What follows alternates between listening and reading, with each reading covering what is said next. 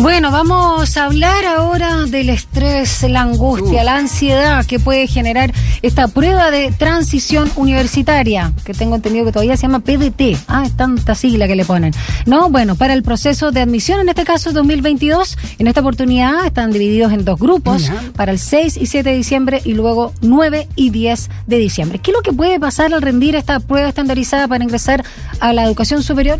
Puede, generar en los estudiantes la rendición de esta prueba también algunos problemas de, ansiedad, lo decías tú de angustia, pero los expertos ya están entregando una serie de recomendaciones. Lo vamos a conversar con Valesca Ananías, eh, directora clínica del Centro Neurocognitivo Infanto Juvenil de Psicoeduca. ¿Qué tal? Eh, ¿Cómo estás, Valesca? Bienvenida Sin Tacos ni Corbata. Hola, Valesca. Hola. ¿Cómo estás? Hola, Daniela, Rodrigo, ¿cómo están? Muy bien. Gracias por acompañarnos de esta situación que ya se nos viene encima. Muchos padres o apoderados, familias también deben estar un poco mm, preocupados, ¿no? De cómo mantener en equilibrio, en centro y sin que dejen ni el corazón, ni el hígado, ni ningún órgano sobre el pupitre cuando vayan a rendir eh, esta prueba estandarizada.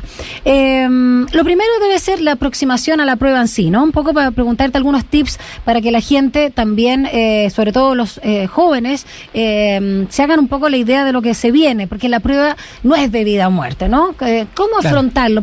La primera premisa que nos pudieras compartir. Mira, la verdad es que pedirle a los jóvenes que estén súper tranquilos en este periodo pandémico es súper difícil.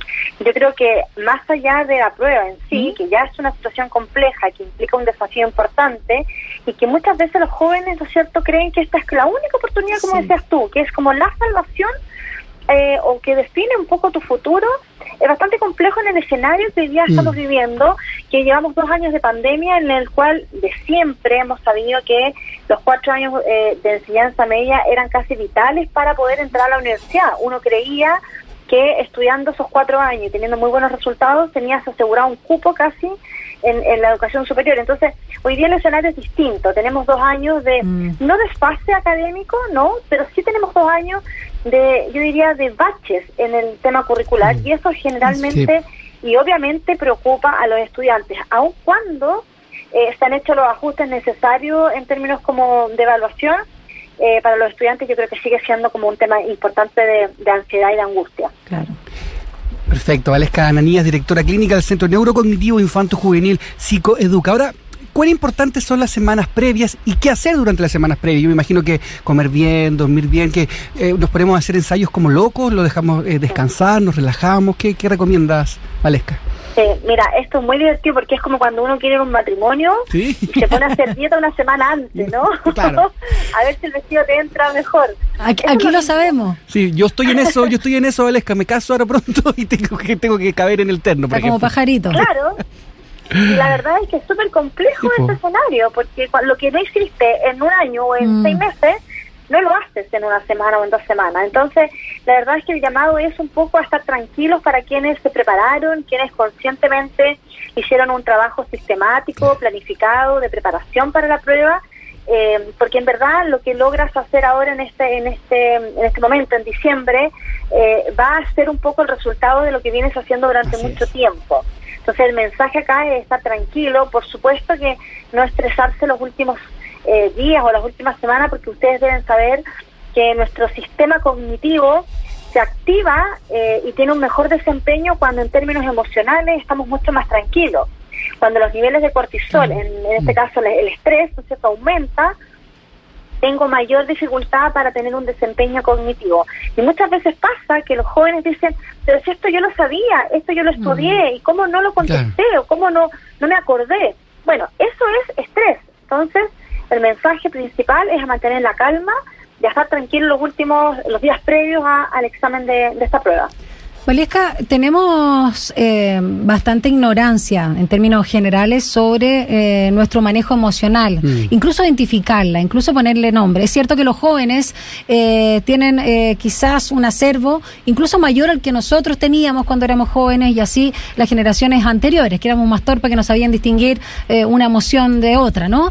Pero acá también es importante no generarnos, eh, digamos, una situación como de culpa o de um, auto boicot respecto, castigarnos de alguna forma de las emociones que sentimos, ¿no? Porque está súper vetado sentir rabia, sentir estrés, estar cansado, la misma incertidumbre. Entonces, cuéntanos un poco eh, también em, cómo aceptar nuestras emociones y, ok, estoy nervioso, estoy ansiosa, estoy X, da lo mismo, rabioso incluso, porque a lo mejor me siento obligado incluso por el sistema, en este caso, a rendir una prueba y a lo mejor quiero tomarme un año porque no tengo clara mi, mi vocación. Creo que también es bien importante hablar en, términos de, de, mm, de este acervo, ¿no? Que tiene que ver con el mundo emocional.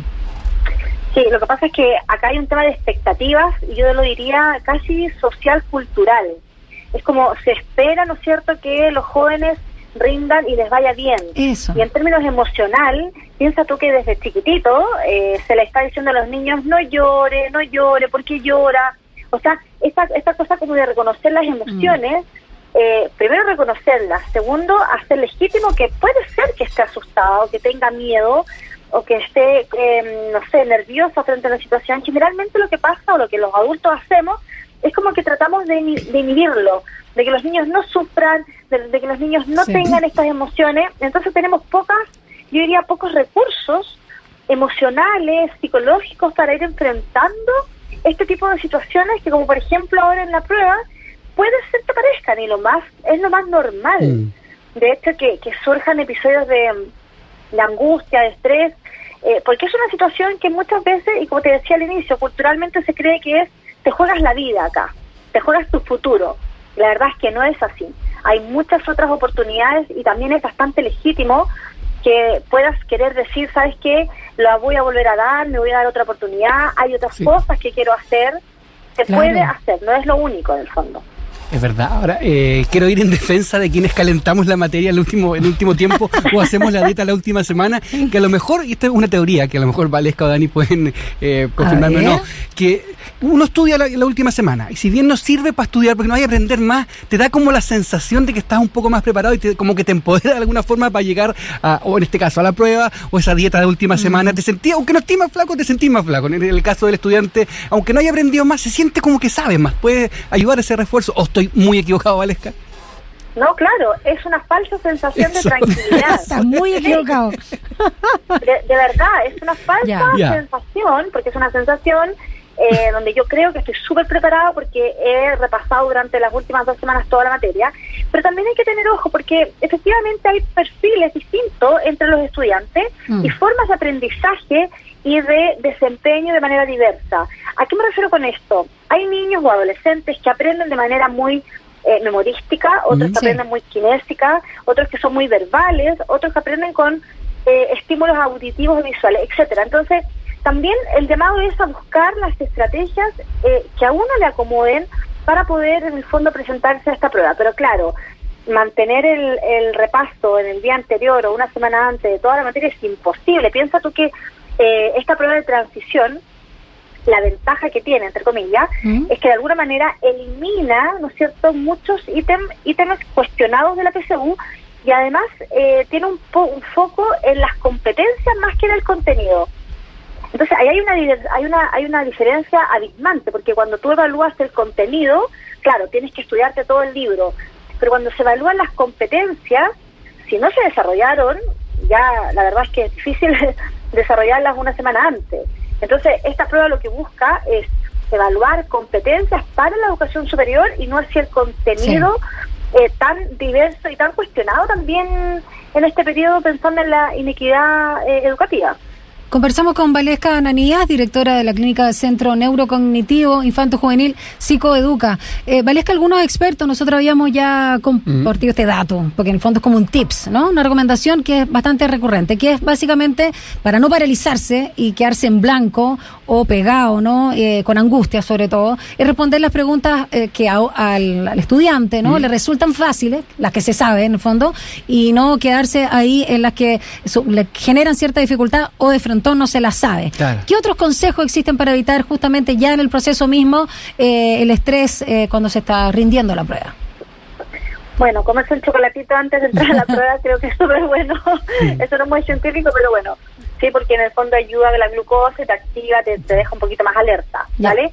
Eh, pero claro, sí, efectivamente, eh, en términos como más psicopedagógicos, lo importante es, leer en forma tranquila e ir marcando tu primera opción eh, e ir en el fondo contestando las preguntas que son más sencillas o las que tú tienes más certeza. Y luego de eso, ir haciendo una revisión de nuevo, partir desde el inicio, ¿cierto? Y volver a hacer la revisión con las preguntas que tienes más, más dudas o que, o que puede estar más cuestionado pero lo que no se lo que no se recomienda ¿Mm? es como dices tú quedarse estancado buscando la solución en una sola porque a lo mejor mm. puede ser que esa no la contestes. Y también es legítimo. Muchas veces se cree que tengo que contestar toda la prueba. Claro. Y es preferible no contestar la que en verdad no tienes idea porque si no la contestas a la chunte pero sí contestar en forma certera las que sí manejas en forma más eh, más clara Perfecto. También, claro, recomendar a los chiquillos que no se vayan y chiquillas no se vayan de fiesta la noche anterior. No, no, no, van a andar bien en, la prueba. Ahora, esta prueba se rinde eh, dos veces al año, ¿no? Se va a ser, será dos veces al año. ¿Eso eh, ayuda a descomprimir un poco la presión, quizás? Sin duda, absolutamente, porque es como es como cuando tienes que dar un examen y tienes dos o tres oportunidades. Entonces, baja un poquito los niveles de ansiedad, sabes que si la primera no te fue tan bien o no te sentiste tan cómodo, tienes una segunda o una tercera oportunidad para poder seguir rindiendo esta totalidad de la prueba. Entonces, claro, eso ayuda a estar un poco más tranquilo, lo cual tampoco la idea es que se relajen y digan, bueno, la primera me fue mal, entonces tengo la segunda y la tercera o la cuarta, lo que sea, eh, como para que me vaya mejor. Yo creo que esto tiene que ser algo súper equitativo, súper equilibrado, es un mm. continuo, es un proceso, entender que los procesos tienen un inicio, un desarrollo y un fin, y por lo tanto eh, hay que trabajarlo en forma permanente. No puedo estudiar solamente para la prueba. ¿sí? Es como cuando en el colegio los niños quieren eh, estudiar dos días antes para la prueba coeficiente 2, ¿no? Esas pruebas que tenían dos notitas. Sí. Exacto. Exactamente. Se requiere de tiempo. Sí, hábitos. Bueno, importante entonces conocer las emociones, aceptar también, ¿no? Que estamos en un momento especial, que no se juega la vida con esta prueba, no, eh, digamos, entregar el poder tampoco, ni al sistema, ni a los padres, nada, porque la vida es de uno, hay que, hay que señalarlo porque a veces se nos olvida. Mm. Así que, si bien, claro, todos los que quieran entrar, por supuesto, a la educación superior, universidad, si no tuvieron todo el año un año especial, ah, también hay que tomárselo con esa consideración, si no tuvieron eh, el training de estudio, acéptenlo y habrá un año más. Gracias, Valesca Ananías, directora de la Clínica del Centro Neurocognitivo Infanto Juvenil Psicoeduca, por habernos acompañado esta mañana acá en Cinta con Nicol Bata. Que estés muy bien. Gracias por todas tus recomendaciones. Un abrazo.